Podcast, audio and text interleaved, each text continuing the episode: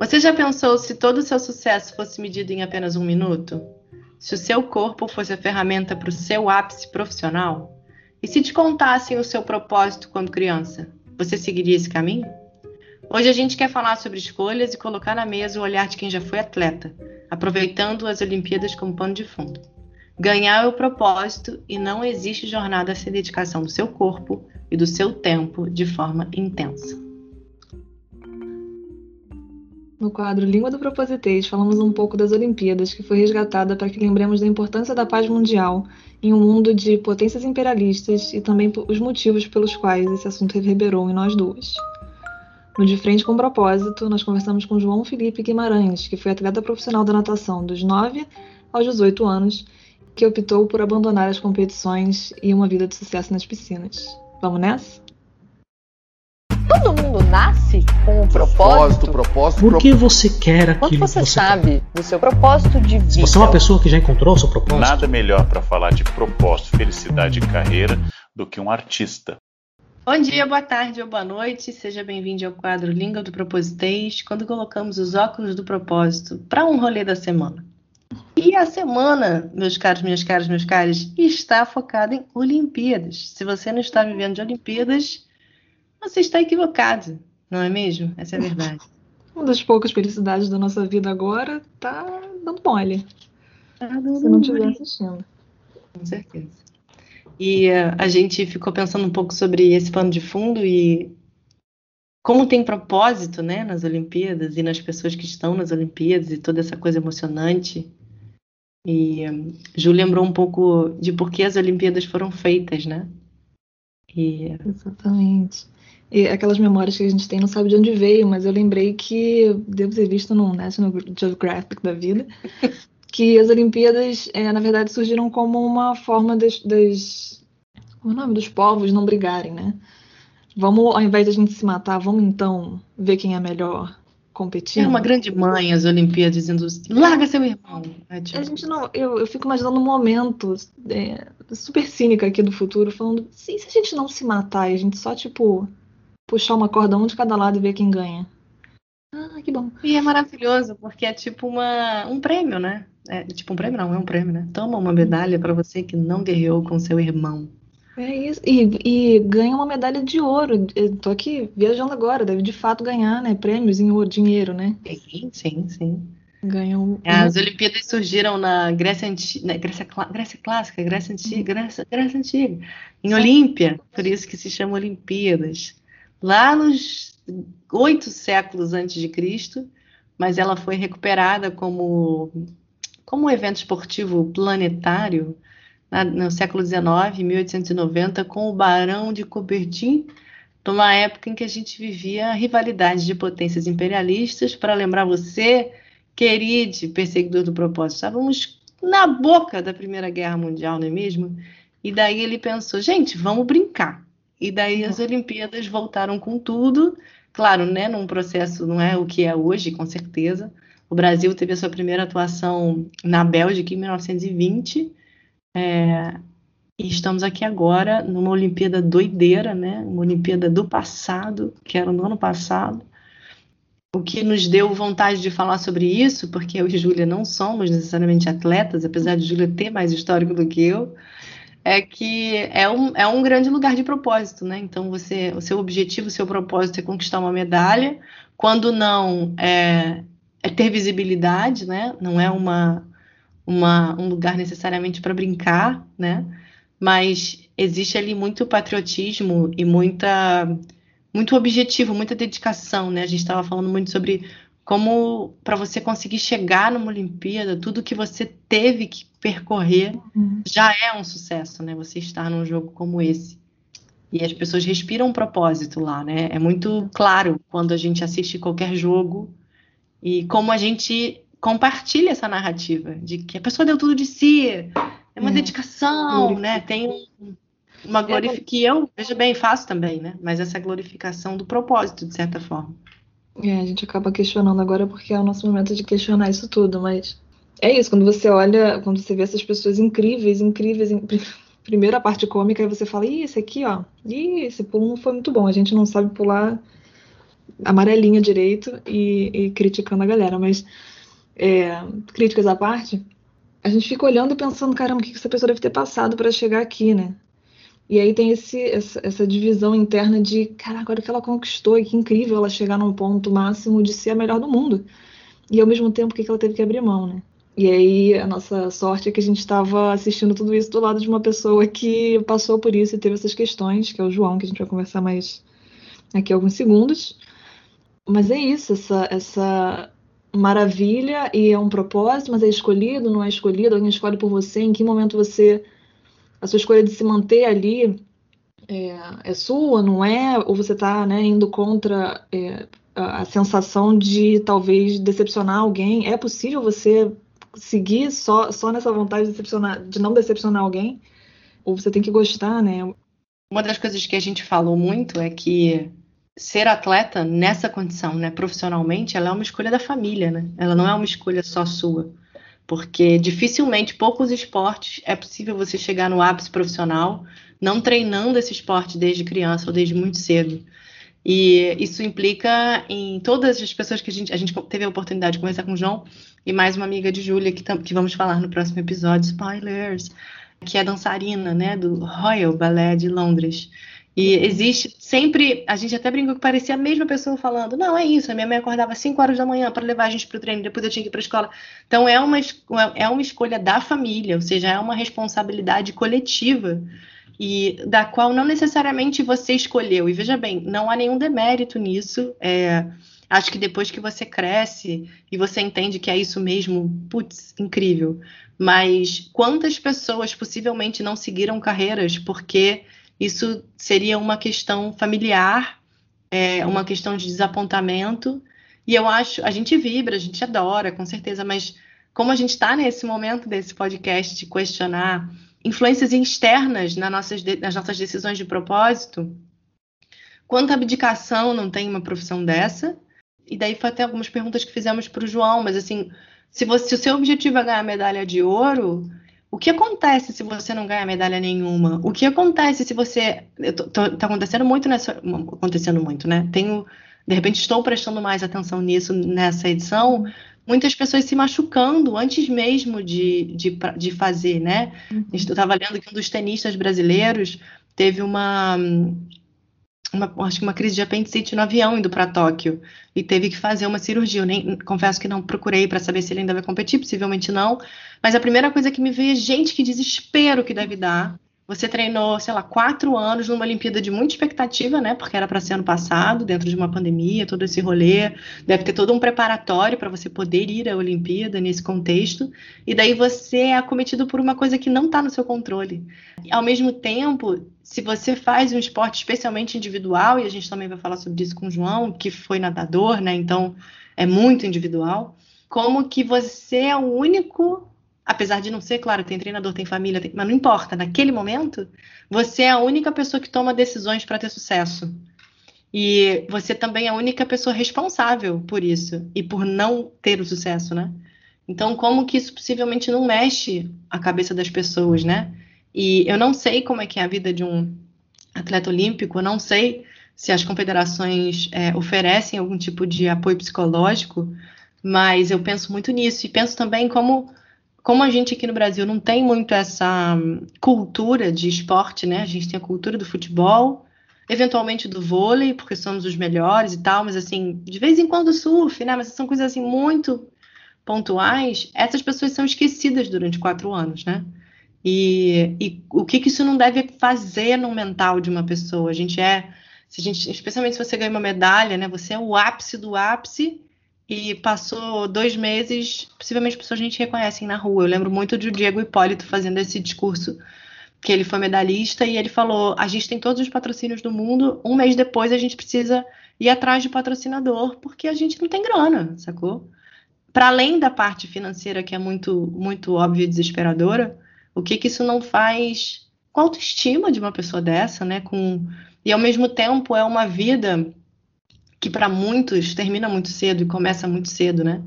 Então existe também uma uma dedicação. O João falou muito de intensidade, né? Que eu acho que é isso. Não quer dizer que todas as outras pessoas que não são atletas não têm as mesmas dedicações, claro que temos. com certeza temos as mesmas noias, as mesmas coisas, mas a intensidade de quem é atleta, porque você precisa. Alguns esportes, se você tem 30 anos, você já está defasado, né? Então você tem pouco tempo. Então, não competir numa Olimpíada, se machucar numa Olimpíada, significa que o seu propósito pode ser que nem seja alcançado, porque pode ser que daqui a quatro anos você não tenha idade, disposição, patrocínio para seguir nesse esporte. E eu sinto que a gente fala pouco disso, né? E, e não falamos no, no, objetivo de apontar dedos, mas de como apoiar essas pessoas como sociedade, né? Porque a Olimpíada ela é um lugar em que eles estão representando o Brasil. Está sendo até bom, eu acho, agora a gente está vivendo uma Olimpíada para tá, dar um pouco de desopilada, né? Nesse, nesse, nessa relação de amor e ódio que a gente tem com o Brasil. Mas a verdade é que as pessoas vão lá para competir pelo Brasil. E a gente quer ver brasileiro. É isso, ganhando medalha. E, mas ao mesmo tempo, não necessariamente os brasileiros cuidam de você quando isso passa, né? E a gente até estava vendo um dado que eu nem, nem conhecia, que um dos maiores investidores né, da, da, do atletismo no Brasil são as Forças Armadas. 30% dos atletas brasileiros nas Olimpíadas são militares e, e, e, não é de agora, tá? Isso é comum, isso sempre foi assim. E, e que legal, né, que a gente tem uma instituição que cuida dessas pessoas, mas e os outros 70%? Não sei, acho que como a gente está nesse momento de reflexão, não sei se isso é muito profundo, mas fico pensando nisso tudo, assim. Estava te ouvindo falando do, da pressão que é, né, tanta coisa que a gente faz para poucos segundos e na frente do mundo inteiro, e aí você se machuca, caramba, e, e eu acho que eu e você, a gente tem um olhar, caramba, imagina falhar na frente do mundo inteiro. Fiz tudo isso, vou falhar? E o João trouxe uma, um olhar muito é, é, tranquilo em relação a isso. É, segundo ele, mais pessoas perdem do que ganham, né? Então você ganha, na verdade, uma resiliência de, de dessa, dessa sensação de ganhar e perder. Você está mais presente no meio de pessoas que perdem do que ganham. Um ganha, dez perdem. É, eu achei isso muito interessante a nossa conversa, de, de, de você aprender a, a, a, lidar com a falha, porque o normal, quando você está tentando medir o melhor do mundo, é você não, não estar lá no topo, né? Então foi interessante ter essa conversa para entender o, o que a gente sente como uma enorme pressão. Caramba, você tem que fazer isso por causa de um. Na verdade, para eles tem, tem, tem um peso menor e, na verdade, é um aprendizado maravilhoso. Eu gostaria de ter esse aprendizado de perder mais vezes para que, para que, quem sabe, chegar lá no, no momento e, e, vencer, né? Talvez não seja tanta pressão. E vejo muito também a, a questão da, da, personalidade, que eu acho que a gente vai conseguir trazer mais quando a gente conversar com a Letícia, né, a bailarina, que a gente vai conseguir comparar, é, porque eles dois, foi o que você falou, a gente estava falando da mesma coisa, eles estavam descrevendo a mesma história, só que certos aspectos dessa história não combinam com o perfil do João e fizeram sentido para Letícia, né? Então vai ser bem legal comparar essas histórias. Vamos ouvir o João?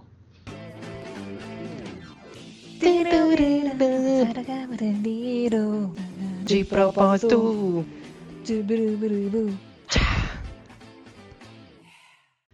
Ele é biólogo, montanhista, arraiz-amador e mestre em gambiarra faça você mesmo. Escorpiano com ascendente leão e lua em aquário, levaria um festival de música e um açaí do tacacá se fosse para Marte. Não por acaso, em momentos de ansiedade, gosta de comer o verdadeiro açaí do Pará.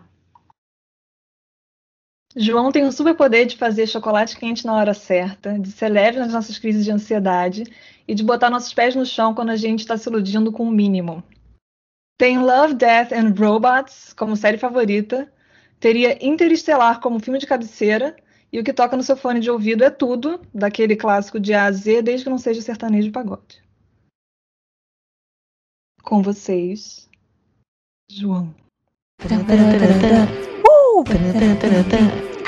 Oh yeah!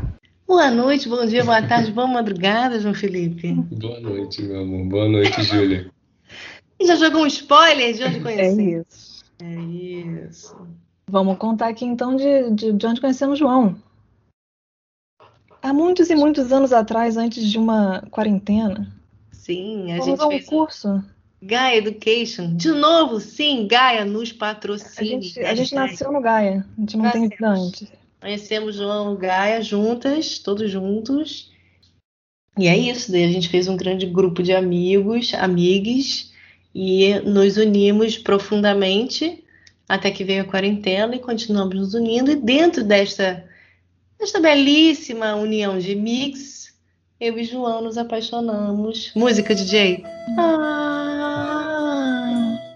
Temos vários episódios para ele estar aqui, mas esse em especial eu queria, eu queria ser honesta aqui. Na verdade, João participou dos nossos primórdios, né? Todas as conversas que a gente teve mais críticas, João estava lá para dizer: vocês estão viajando. É... Na verdade, é isso aqui. A gente, caraca, eu não tinha pensado nisso. João é o nosso contrapeso, né? A pessoa sensata, racional. O João é aquela pessoa que fica atrás da câmera, que a pessoa que fica na frente da câmera fica conversando? É João? Como você chega? Chegou ótimo, tô bem, tô meio nervoso de estar aqui falando. Parece que eu tô falando com um monte de gente. Se você está ouvindo no hoje, você sabe que tem algo acontecendo lá do outro lado do mundo, em Japão, que são as Olimpíadas. E daí isso nos gerou algumas reflexões sobre atletas, e dedicação e sucesso. Aqueles assuntos que a gente gosta de falar. Propósito. Certo, errado, como decidir o que fazer da vida, você que decide, não é? Spoiler da conversa conversamos com o João e tivemos essa ideia brilhante de trazê-lo aqui, porque João já foi atleta não olímpico, não deu tempo. João nadou profissionalmente dos 9 aos 18 anos e teve a coragem de dizer: não quero mais. É isso, a gente preparou algumas perguntas para a gente conversar. Acho que o Gil pode fazer a primeira pergunta. Quando você, quando você volta no tempo, assim, na sua memória, é, e você lembra de um momento feliz da natação. Você fez isso quantos anos? De 9 aos, aos 18? Toda a sua. Assim, você estava virando né, adolescente e tal. É muito tempo. Com certeza você teve muitos momentos de felicidade. Eu queria que você acessasse, compartilhasse com a gente o que, o que desses momentos, o que você lembra desses momentos como características positivas, quais foram seus prazeres, quais foram seus motivos para continuar nadando quando você se lembra do lado positivo da coisa? Ah, eu acho que o mais legal de tudo, assim, o mais divertido é que mesmo antes, antes e depois da prova, não tem muita, muita rivalidade, sabe? É todo mundo muito. Ah, você é muito novo, né? Então é tudo muito brincadeira. Então, mesmo quando você perde ou quando você ganha, tá tudo bem tranquilo, não é um clima tenso de, ah, nossa, essa pessoa me ganhou, nossa, essa pessoa perdeu de mim dessa vez. Era como se a gente se via muito todo final de semana, né? Eram as mesmas pessoas e competiam as mesmas provas e tal. Então você acaba fazendo uma amizade ali, tipo de avião, sabe? Só que você pega sempre aquele voo, assim. Mas é muito bom. Isso era muito bom. A prova era muito rápida, era muito pouco tempo. É, a minha pergunta seguinte é: o, com que frequência você ganhava? Quando eu comecei a nadar assim sério, eu ainda não ganhava. Aí foi, tipo assim, eu fiquei um ano fazendo um trabalho para melhorar em determin... meio que como descobrir qual era o meu melhor estilo, sabe? E aí depois disso eu comecei a ganhar. E aí eu ganhava, eu ganhava tudo, assim, que eu competia de costas e medley, assim, era, era assim, eu quase sempre ganhava, assim, no Rio, né, no Sudeste, aí tinha uma disputa, o Campeonato Brasileiro também era mais disputado, mas assim, no Rio, que era todo final de semana, o final de semana sim, final de semana não competição, foram muitos anos, assim, ganhando quase todo final de semana eu pergunto porque eu tô te ouvindo falar sobre comunidade, né? Você tem um grupo de pessoas, você se encontra e tal. Mas eu não sei quanto se sustenta isso perdendo, né? Perdendo todos os dias. Ah, mas eu tô vendo a galera, então acho que tem um equilíbrio de sucesso do seu treino e estar com as pessoas. Era a parte que você tá trazendo como mais divertida. Você perde muito mais do que você ganha. Na verdade, porque a gente competia todos os estilos, né? Na cidade você meio que vai nadando. Então, tipo, eu perdia todos os outros, eu perdia, entendeu? Esse eu ganhava, mas todos os outros eu perdi. Tipo, muito mais gente perde. Eu acho que isso é uma coisa que você aprende muito rápido, assim, você não se incomoda muito de perder, sabe? Acho que você se incomoda de perder quando você sabe que você pode ganhar. Mas quando você tá ali, sei lá, de décimo para oitavo, você perde. Ah, você foi um dia ruim. Já tô bem, sei lá. Já tô triste. Acho que você não... perder não é um problema, sabe? porque daqui a pouco vai ter outra chance de você tentar de novo. Tá? Então, assim, a gente perde a maior parte do tempo. Uhum. Mas é muito difícil ficar chateado, porque é como se fosse um, uma chateação que te anima, sabe? Você fala, putz, perdi, na próxima eu vou ganhar. Ou eu quero ganhar, não sei. Te impulsiona. Ou fazer um tempo mais baixo, é, no caso. Dá uma impulsionada, não é uma coisa que te abala, assim, de... Ah, quer dizer, até porque eu senão para não, a né? sua vida, né? Provavelmente você. Não, eu acho que é. não. Pensando por esse lado, se você precisa de tanto treinamento e tá tão presente em tantas competições, porque eu penso que uma pessoa que vai para a Olimpíada, passou por um trilhão de competições. A gente estava falando Muito ontem, assistindo o skate, daí a menina errou e eu falei, cara, mas deve ser muito difícil. Daí ele falou, mas e é verdade, elas competem o tempo inteiro em coisas internacionais. Então, eu acho que perder, pensando por esse seu lado, porque perder para mim é desesperador, mas eu nunca fui atleta, de repente por isso eu tenho uma relação difícil com o esporte.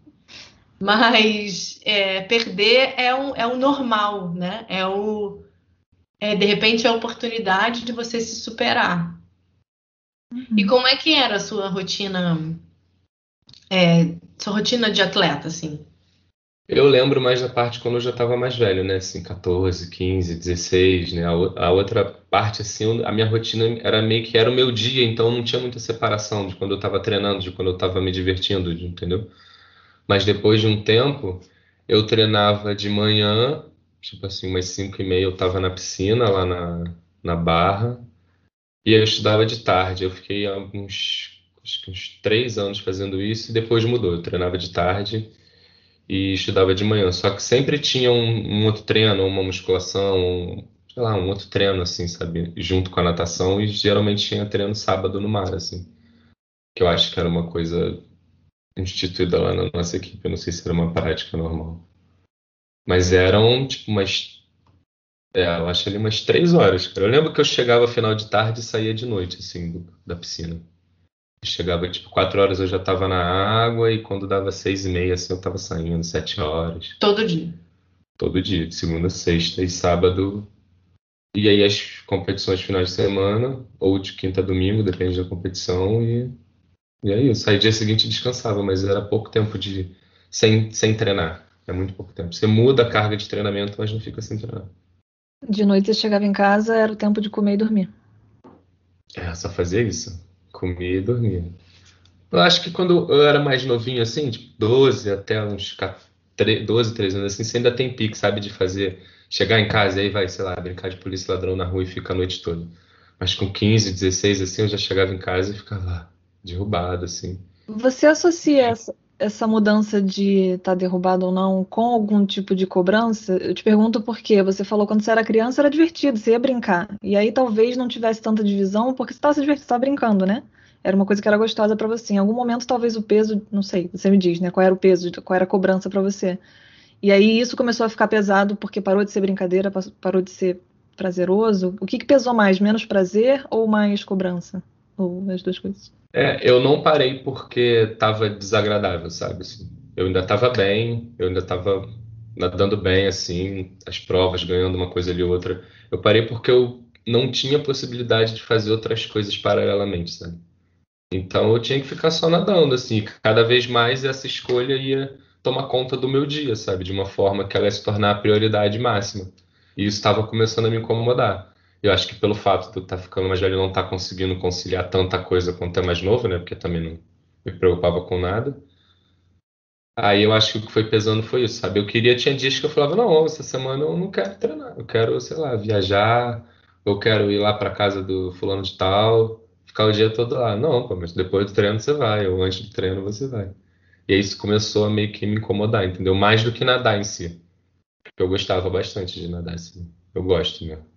Só que também cansou, eu acho, sabe? Eu fiquei muito tempo nadando sozinho. E aí eu acho que isso me cansou mais rápido do que poderia. Os últimos dois anos, assim, o último ano e meio, assim, eu nadei sozinho, completamente sozinho. Aí é um saco, né? Porque você tá ali, Uhum. vai, volta, vai, volta.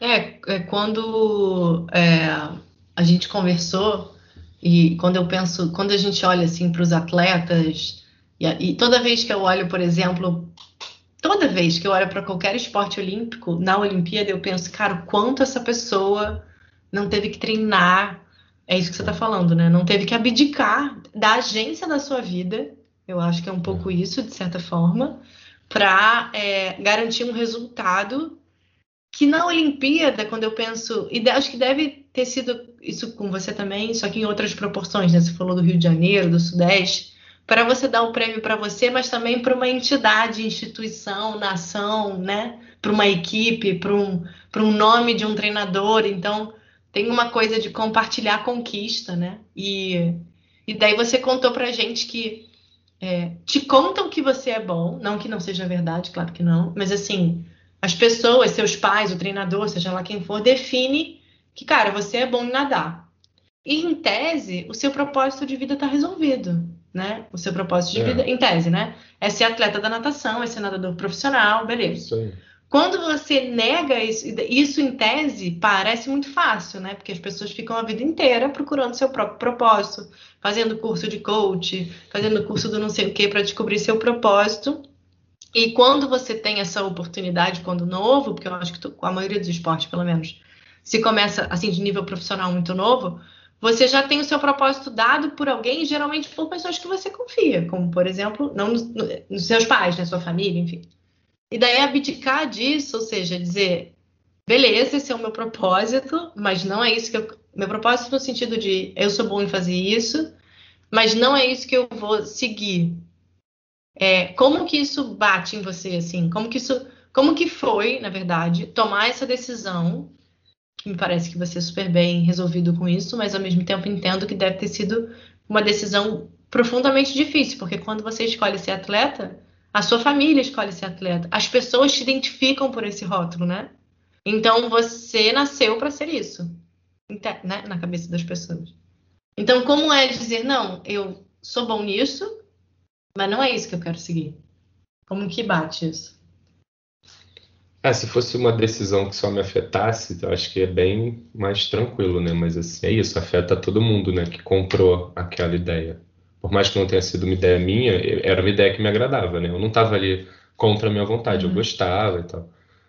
O difícil é isso, é você ver que as pessoas seus pais investiram muito tempo em você, né? Minha mãe, pô, era aquele polvo, né? A gente acordava, ia ela levava, e a gente pegava o ônibus, ia pra lagoa e voltava, e aí comia, e não sei o que, e aí ia ter que malhar, ia ter que correr, ia fazer a comida e voltava, ia pro colégio.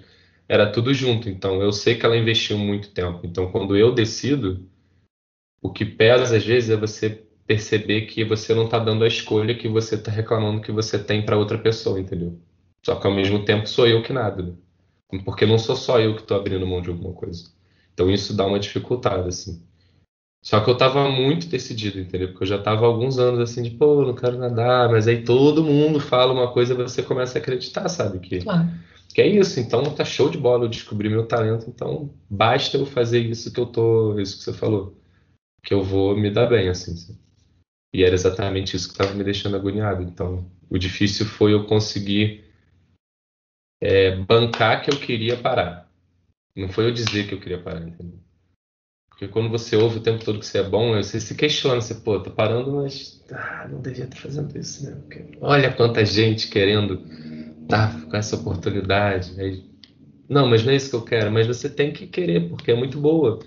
Não, mas não é isso que eu quero. Não, mas é uma oportunidade. Você não pode desperdiçar essa oportunidade, entendeu? E ao mesmo tempo, não fui eu que criei isso, né? Eu fui indo e era legal, divertido, mas eu, em momento nenhum falei, olha, eu quero ser nadador olímpico, entendeu? E aí, quando eu decidi, o difícil foi esse. Foi meio que uma, uma semana de confusão lá em casa, assim, para os meus pais. Até porque eu acho que eles deviam estar testando mesmo. Você quer parar mesmo, né? Você está tanto tempo fazendo isso e você gosta. Mas foi complicado. E até hoje você é identificado como atleta. Para quem sabe que eu nadei, com certeza. Até hoje as pessoas que sabem me perguntam, e aí, tá nadando, cara? Como é que tá a natação? Ah, não tô nadando mais. Ah, parou, cara, você parou. Por que, que você parou? É, é bem. né? Quem lembra. E é muito interessante, porque muitos atletas, assim, eu dei uma pesquisada por alto, não abandonam necessariamente o atletismo, mas fazem educação física ou alguma faculdade extremamente. Não que você é biólogo, não que biologia não tem tudo a ver, né? Mas ao mesmo tempo, é, você podemos dizer que você seguiu por um caminho oposto é, é pobre dizer, né? Mas assim, um caminho não convencional para uma pessoa que nadou um terço da vida, não sei, mais do que um terço da vida. Então eu acho isso bem interessante, assim, sabe? É, pode ser, pode ser pelo pelo que as pessoas diziam onde eu podia chegar, né? Porque eu acho que muita gente investe esse tempo em alguma coisa, mas não com tanta intensidade, sabe? Eu acho Uhum. que o que pesa é a intensidade que você investe. Porque eu acho que, sei lá, todo mundo quando é mais novo faz uma aula de música e fica horas, anos, aula de inglês, horas, anos. Mas a natação era assim, era, eu não tinha descanso da natação, sabe? Era uma a minha rotina tinha suas prioridades, mas no fim, no fundo era para assim, se eu machuquei o dedo de repente antes de uma competição, eu não vou jogar bola no colégio. Vai ter uma viagem? Não, você não vai poder porque, pô, na quinta-feira você tem que chegar aqui para fazer alguma coisa. Mas eu acho que, na verdade, a maioria segue o caminho de não continuar naquilo que investiu por algum tempo quando criança, entendeu? Próxima pergunta. Você trouxe pra gente uma diferença relevante sobre ser um atleta em esporte coletivo e um esporte individual. Você disse pra gente também que seria mais feliz se tivesse treinado de desde cedo em algo coletivo. Pensando na natação, é um esporte que atinge seu ápice em poucos segundos e que exige uma concentração no seu próprio recorde. Como isso bate para você e qual é a principal diferença entre essas modalidades na sua visão como atleta? Como ex-atleta, eu acho que a diferença é isso. Você vai ficar muito tempo tendo como referência você mesmo. É isso, quando você está no esporte individual, por mais que você queira, na hora da prova você tá sozinho, né? Tá todo mundo ali que te apoiou e tal, mas na hora da prova você toma todas as decisões sozinho. E no esporte coletivo, eu acho que tem o, o benefício de você não estar tá tão bem e poder contribuir de outra maneira para que a equipe fique boa, entendeu? De repente você está com uma dor, não está podendo correr tanto, mas aí você vai ocupar uma posição mais de, sei lá, ajudar a equipe ali conversando. E no individual não tem isso, é você com você mesmo. Quando você, geralmente, essas pessoas que são de Olimpíada, elas devem ter chegado num nível nacional assim que eles não perdem para ninguém. Então é isso. No dia ele nada, no outro dia ele nada contra ele de ontem, no outro dia ele nada contra ele anteontem. Eu acho que isso traz traz duas coisas, né? A gente fica muito tempo pensando sobre a gente. A gente entende muito da gente, tipo, do que a gente pensa, do que a gente quer, porque você fica ali em silêncio total, concentrado. E eu não sei se o coletivo vai dar isso, porque tem sempre alguém falando, não sei o que, é uma brincadeira. E por outro lado, traz esse peso de, na hora da prova, você está sozinho. Assim. Não tem com quem contar. Eu não sei se isso é bom, sabe? Eu acho que tem gente que gosta, mas eu não achava muito bom, não. Eu gostaria de ter um dia, tipo, pô, hoje eu não tô muito bem, mas, porra, meu camarada, hoje eu vou te dar força e você vai fazer aquela diferença pro nosso time. Era meio que hoje eu não tô muito bem, não, mas eu tenho que estar. Tá, mas eu não tô, mas se vira. Como que é ter como instrumento de sucesso o seu corpo? Para mim é agradável. Eu gosto de poder de poder entender o que, que meu corpo pode fazer. Então, assim, eu gostava de, de me superar. O que me incomodava era ah, essa coisa de competir, né? De ter sempre alguém ganhando e quase todo mundo perdendo. Então, sei lá, achava. Começava a incomodar, porque você não quer competir, você só quer nadar, né? Mas de usar o corpo é uma coisa que me agrada, porque isso para mim trouxe. Eu me entendo mais porque eu entendo melhor meu corpo, sabe? Uhum. Então, e eu, eu passei a entender melhor o que, que é o medo, porque às vezes eu tinha muito medo de fazer uma determinada coisa ou de investir determinada força naquilo por medo. E você aprende a arriscar, mesmo sem saber se aquilo está dentro dos seus limites ou não, sabe? Isso é uma, uma coisa boa, acho, de trabalhar com o corpo, e o corpo é ser a causa do sucesso, né? Tipo, porque eu tô ali cobrando dele. E eu entendi também que o meu corpo respeita mais, mais a minha cabeça, né? Dentro dos limites, quando eu tô lá no limite das coisas, eu consegui aprender isso, que o corpo ele tá ali como uma máquina, mas ele não se alimenta só do corpo, né? A mente alimenta ele e aí a gente pode fazer umas coisas que te dão muito prazer, porque você fala, porra, eu não imaginei que eu podia fazer isso. Aí você, caralho, não, mas você acabou de fazer. E aí isso traz, acho que muita tranquilidade, sabe? Você fica com uma autoconfiança, no caso, sozinho, porque sempre sozinho, mas eu acho que é bom, acho que é legal. Não sei se mexe muito com a autoestima, mas com a confiança mexe bastante, sabe? Eu achava bom. Só que tem, assim, não pode se lesionar. Eu nunca me lesionei, né? Então, eu tive muita sorte nesse ponto. Assim, era muito comum uma galera se lesionar e aí passar seis meses com uma lesão e não continuar mais assim na carreira. Eu gosto muito dessa sua análise de tipo, tudo tem lado bom lado ruim sempre, né? Então, assim, foi uma droga ter que ficar sozinho nesse processo todo, né? Mas ao mesmo tempo você tem uma experiência que muita gente não tem, que é ter que ficar sozinho o tempo inteiro e se esforçar e ter que se convencer a, tipo, dar mais uma virada no fim da piscina e na borda e voltar e continuar e seguir e ver quando você passa do seu limite, você vai estar tá, tá lá ainda, você conseguiu mais coisas, você ganhou mais resistência. Achei muito bom que você falou de se forçar a fazer e ver que você vai continuar lá e vai dar certo. E que isso tira seu medo das coisas, né? Muito bom. É, aguarda exercícios para fazer igual. Eu acho que quando eu penso assim, é, bom, somos um grande extremo, né? Porque eu, a minha questão com o esporte é um problema. É, eu acho um saco, eu não gosto de competir. Se você quer ganhar, você vai lá e ganha. Me deixa em paz, entendeu? Estou explicando de onde eu tô nesse debate, entendeu? E eu, toda vez que eu olho atletas, e eu sou louca por Olimpíada, porque eu fico assim fascinada pelo, pelo que o corpo das pessoas pode fazer, eu sempre penso, caraca, mas essa pessoa não teve vida. Essa pessoa, e daí tô, tô cheia de preconceito a minha fala, tá? Tô só te contando. Essa pessoa não tem vida social, imagina, essa pessoa não tem como isso que eu nem tô falando de maternidade, né? Tô só indo para um lado mais soft da adolescência. Essa pessoa não encheu a cara, não teve um como alcoólica numa festa. Essa pessoa não pula carnaval. Essa pessoa. E, e quando eu olho, porque é isso, é muita dedicação. Acho que quando eu penso assim, os esportes que mais me trazem essa sensação é ginástica artística, né? Com certeza. Mas natação também, porque tem um, uma dedicação full do corpo, né?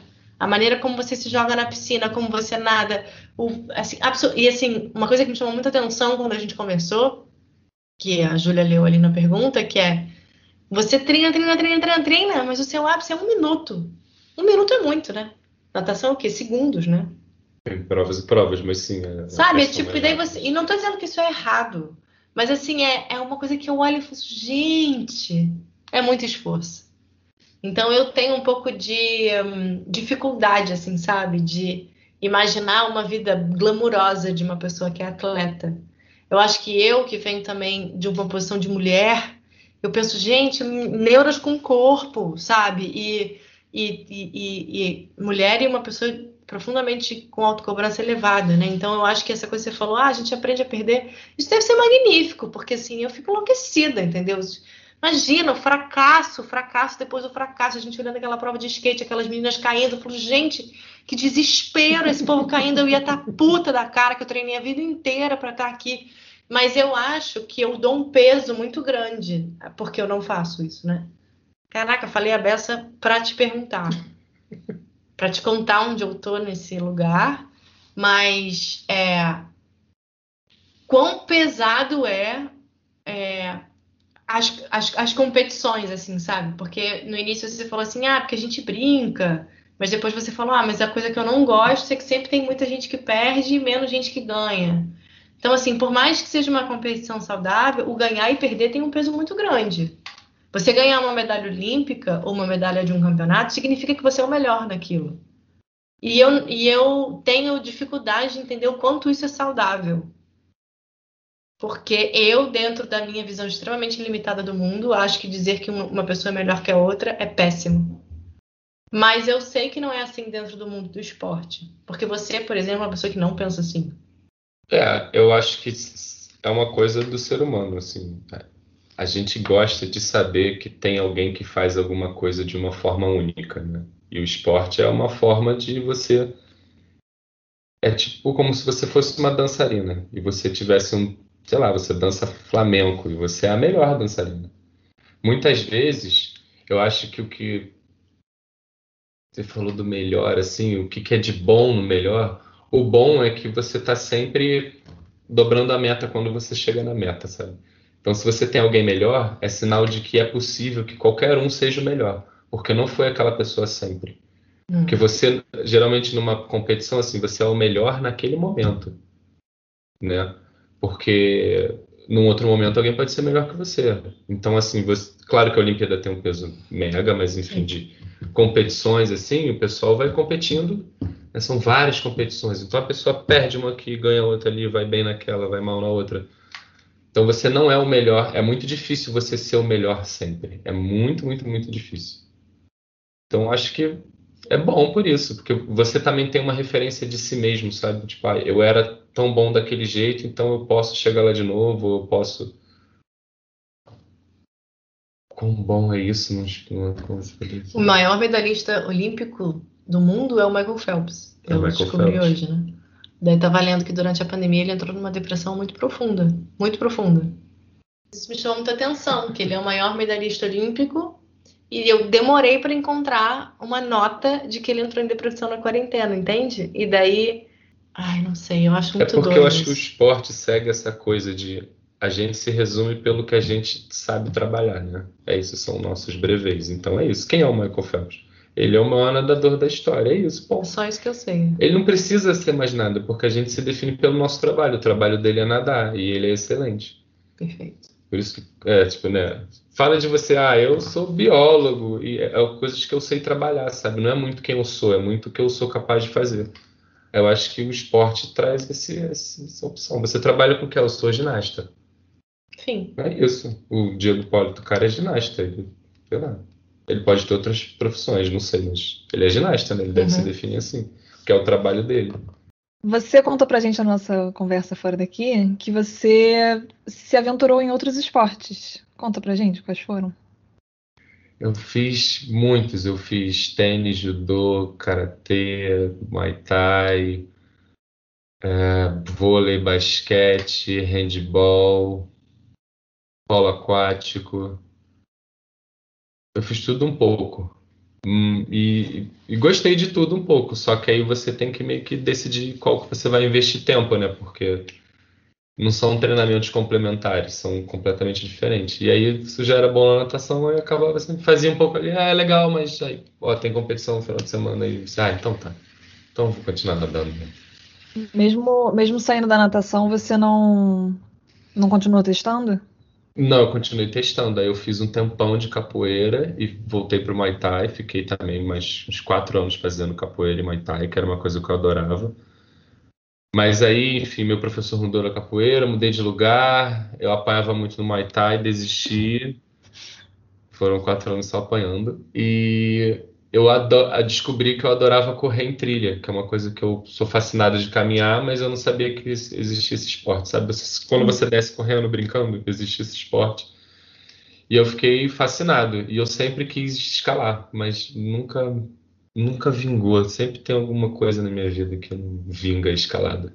Tenho Mesmo que eu tenho que ter mais alguém. Aí eu não entro nos grupos, não, Entendi. não fiz as coisas que deveria Mas fazer. essa coisa de correr por trilha, acho que não falamos sobre isso. O João participou de provas bizarras. Não nos conhecemos ainda, mas você fez uma prova no Chile, tipo, prova de canal off, sabe? Aquela Uhum. prova de. É, bizarra. E sozinho, né? Você foi sozinho pro Chile, fazia a prova. É, eu, tava, eu me inscrevi numa. Um casal de amigos me indicou uma equipe de corrida, e foram eles que me mostraram que existiam essas corridas, e aí eles. O pessoal botou uma pilha e a gente se inscreveu nessa prova. É, é o Cruce de Los Andes. É uma prova que acontece todo ano, é super famosa, assim. Eu fui com essa galera que corria, mas cada um correu sozinho, né?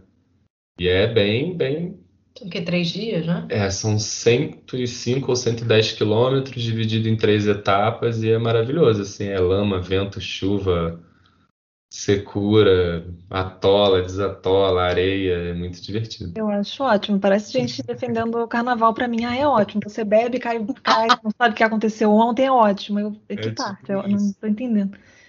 Mas João, João vai acampar. Ai, vou passar uma semana na praia. Tô eu e Nina é, desesperada e ele, ai, não, mas porra, quero relaxar, né? Então é dormir numa tenda. É isso. Mas é isso. Somos pessoas diferentes, graças a Deus. E, é, e o que que você hoje faz como lazer de esporte? Bom, durante a pandemia foi difícil. Eu vou responder então de uma época anterior à pandemia que eu espero que ela volte. Mas eu faço isso, eu caminho nessas trilhas que tem no Rio, que tem muitas, e eu amo. A gente estava fazendo eu- dança contemporânea. É, a gente estava fazendo dança, putz, a gente teve que parar. Agora eu me inscrevi numa aula de parada de mão. Não sei se eu podia falar em público, mas. é, o pessoal também faz uma cara. Parada de mão. é, Claro, é plantar bananeira. É, de lazer. E eu, ah, eu gosto de ir pro mar, né, com o barquinho, mas tem ficado difícil. Então, o lazer tem ficado difícil, né? Ir É. pra praia. Basicamente, a gente vai na praia dar uma caminhada. Observação, tudo que você falou é meio solitário, né? É por uma, porque é difícil arrumar companhia. ter Uhum. os mesmos horários e bater, sabe, gostar das mesmas coisas é difícil. É bem difícil. Um- eu acabei ficando mais sozinho, mas eu tinha amigos para compartilhar, mas cada um foi para um lado. Aí hoje em dia tá difícil. Se chama ficar adulto. Cada amigo vai pra um lado. Pra isso que a gente faz o Gaia.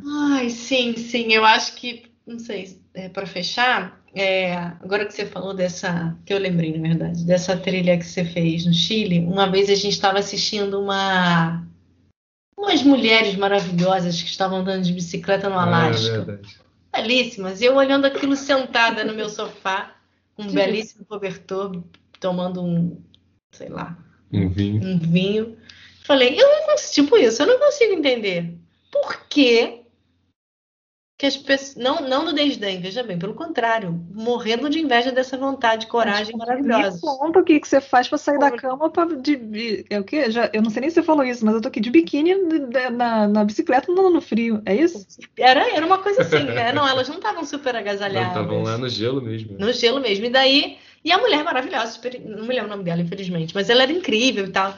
E daí eu sentada e falei, eu não consigo entender. E não- daí o João falou assim, é, João não, você falou assim. E daí você falou assim, uma coisa que nunca me esqueci, que você falou, quando você tá numa situação inóspita, que eu acho que deve ser um pouco a relação da natação também, porque por mais que seja um ambiente seguro, uma piscina, é uma, é uma competição, né? É um lugar onde você tá dando onde você está num estado de alerta, né? É. Na natureza você também está num estado de alerta, por mais que você seja um cara que conheça a natureza. Então, quando você está nessa situação, você ativa coisas dentro de você que você não sabia que seria capaz. Então, você tem que tomar decisões com mais agilidade, com mais intuição, né? E eh, me parece que essa sua vontade de estar na natureza, que se aplica a correr na trilha, e que eu acho que também se aplica à natação, que no caso era na piscina, mas você nada no mar também, né? Tem a ver com isso, né? Também. É, tem, eu não sei explicar, mas, por exemplo, se você for para uma montanha, se você for fazer uma trilha, todo lugar que você for você for ficar muito isolado, qualquer pessoa que você encontre no caminho, essa pessoa vai ser gentil, ela vai ser legal e ela vai te ajudar. É quase impossível as pessoas não te ajudarem. Mas as pessoas voltam para a vida normal e não é assim, né? Então, acho que quando você está numa situação dessa, que ou você está sozinho, ou você sabe que para chegar num lugar você precisa realmente fazer um esforço, claro que você escolheu, eu acho que você você se reavalia, sabe? Você começa a questionar o que você pensa, e você vê, não, tá certo, não tá errado, não. Pode ser. Aí vem tanta coisa na cabeça que eu acho que a gente entra como se fosse num estado meditativo, sabe? Então, mas é muito como se fosse, como se eu tivesse uma outra pessoa ali que é igual a mim me perguntando as coisas que eu tô na dúvida, entendeu? E é muito normal você entrar nesse, nesse momento, assim. Então, eu acho que a gente. Eu acho que toda vez que eu volto de um lugar assim, por mais curto que seja, eu acho que eu volto melhor, sabe? No sentido de uma versão melhor, porque é uma sensação muito boa, sabe? Quando você chega onde você queria chegar. Ou porque você planejou, ou porque você, enfim, está fazendo uma caminhada com alguém que te falou que vai para algum lugar. No caso dessas meninas, eu lembro que era um perrengaço, né? Era de bicicleta, no gelo, na neve. E cada um vai por um motivo. Então, a minha experiência, ela não serve muito de referência para você entender o que, Uhum. que é a sensação, porque eu vou por prazer. Tem gente que vai por luto, tem gente que vai por quer se superar, tem gente que vai porque só quer chegar do outro lado. Mas é muito difícil você ouvir. Você ouve todo mundo falando, ah, nunca mais vou fazer isso, mas ninguém fala, não valeu a pena. E eu acho que é isso que mexe com a pessoa, sabe? E o fato de você gostar de- do desconhecido, não é só, nossa, o que tem naquela caverna escura. Não, é do desconhecido, do tipo, e se eu ficar fazendo isso? E se eu resolver, sei lá, caminhar dali até ali, como é que, que vai acontecer? Sabe, tá, você tá, você tá muito vulnerável, sabe? Assim, você não tá no controle da situação em nada, absolutamente nada. Você só escolhe para onde ir. Mas você não escolhe se vai estar úmido, quente, frio, chovendo ou não.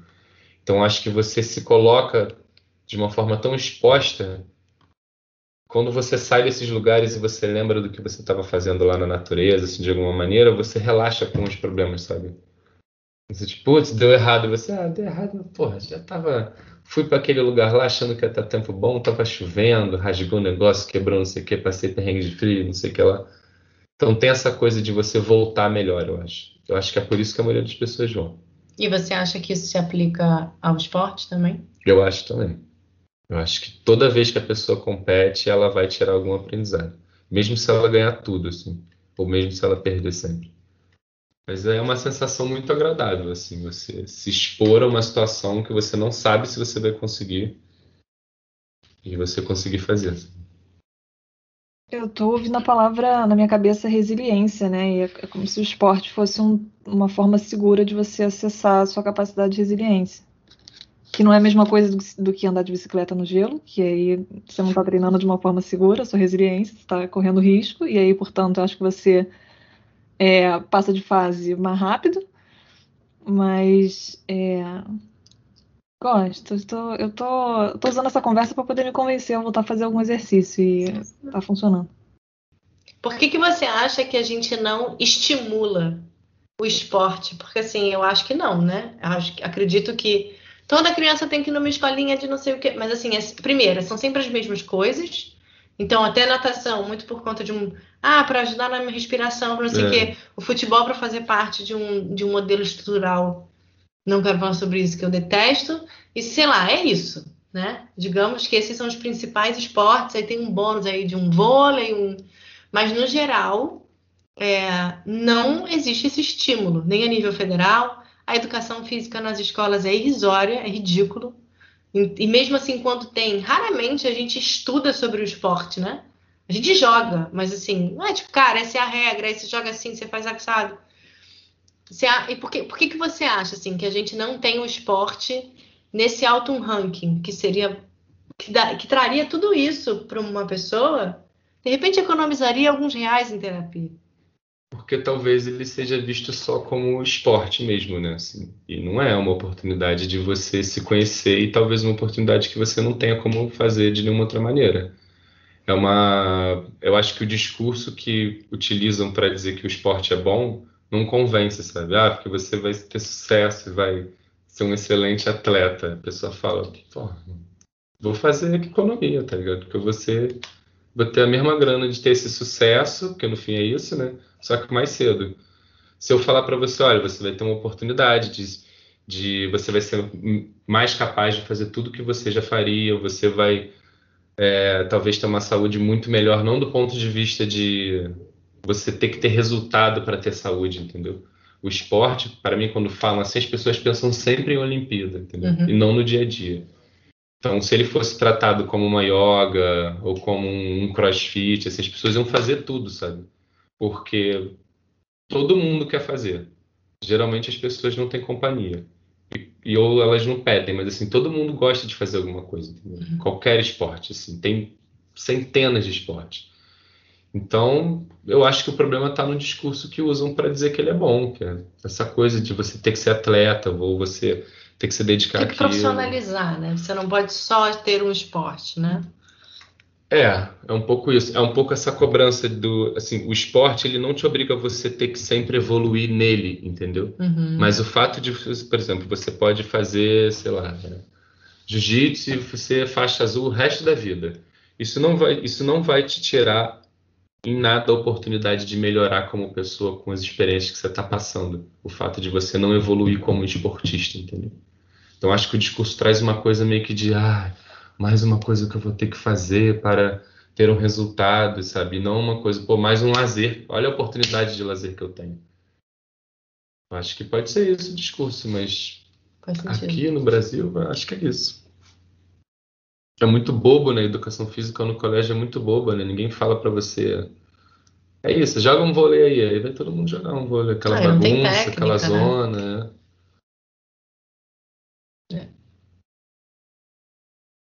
Eu quero agradecer a minha escola, que teve aulas de educação física maravilhosas. Eu jogava todos. Foi ótimo. Mas entendo a crítica.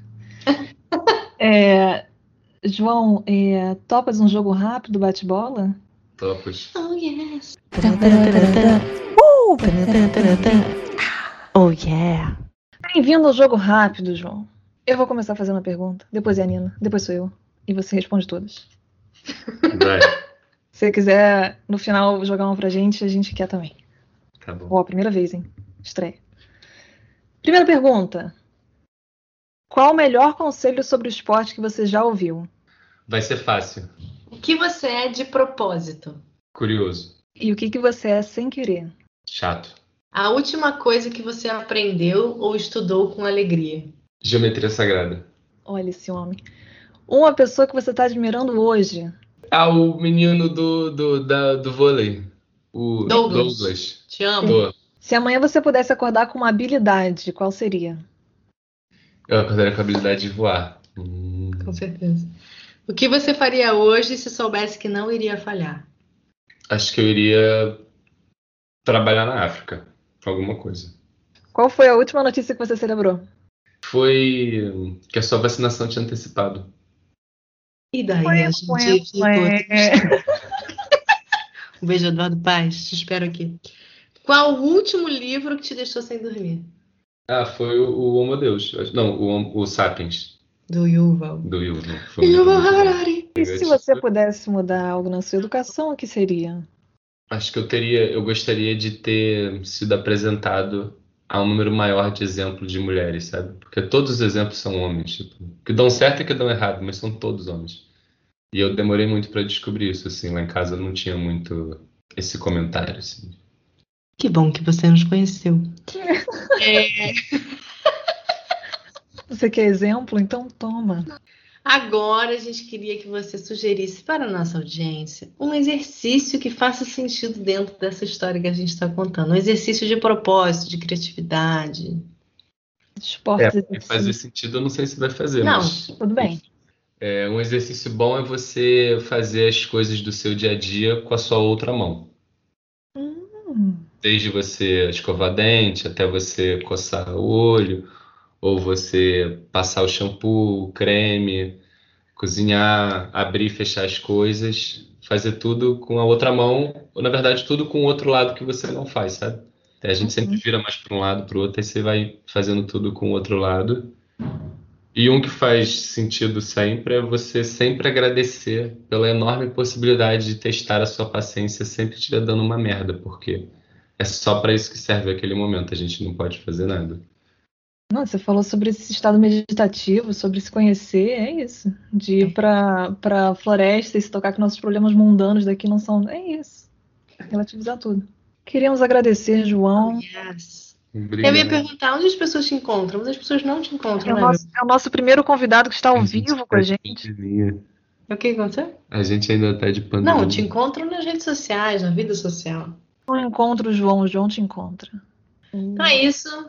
É, agradecendo a sua, a sua vinda ao nosso estúdio, o nosso primeiro convidado dentro do nosso estúdio, que é a nossa casa. E é isso, muito bom que você topou. Está mais tranquilo agora? Ou você ainda tá nervoso? Tô nervoso. Não sei quem vai ouvir o que, que a gente falou. Então comentem, mandem men- mensagens para a gente. Eu ouvi. Tá Eu, hashtag eu ouvi. A gente está no arroba foi ou no propósito podcast arroba gmail.com. Nos escrevam. Queremos muito saber se você é atleta. Se você estava lá quando o jogo ganhou medalhas, conte pra gente. Mande fotos. Obrigada! Pessoas. Beijo! Quem sabe faz ao vivo. Que bom que a gente faz gravado. E com vocês, os erros de gravação. Não, deixa eu te explicar. Você não precisa falar assim, Sim, tá? imaginei. Mas a gente quer que você fale bem pertinho. Mas seria ótimo. Nunca, nunca falei assim pra ninguém, não. Pra mais de uma pessoa, duas. Não, Um grupo de amigos, não tem? tem um grupo de amigos. Tem mais de duas pessoas. É isso aí.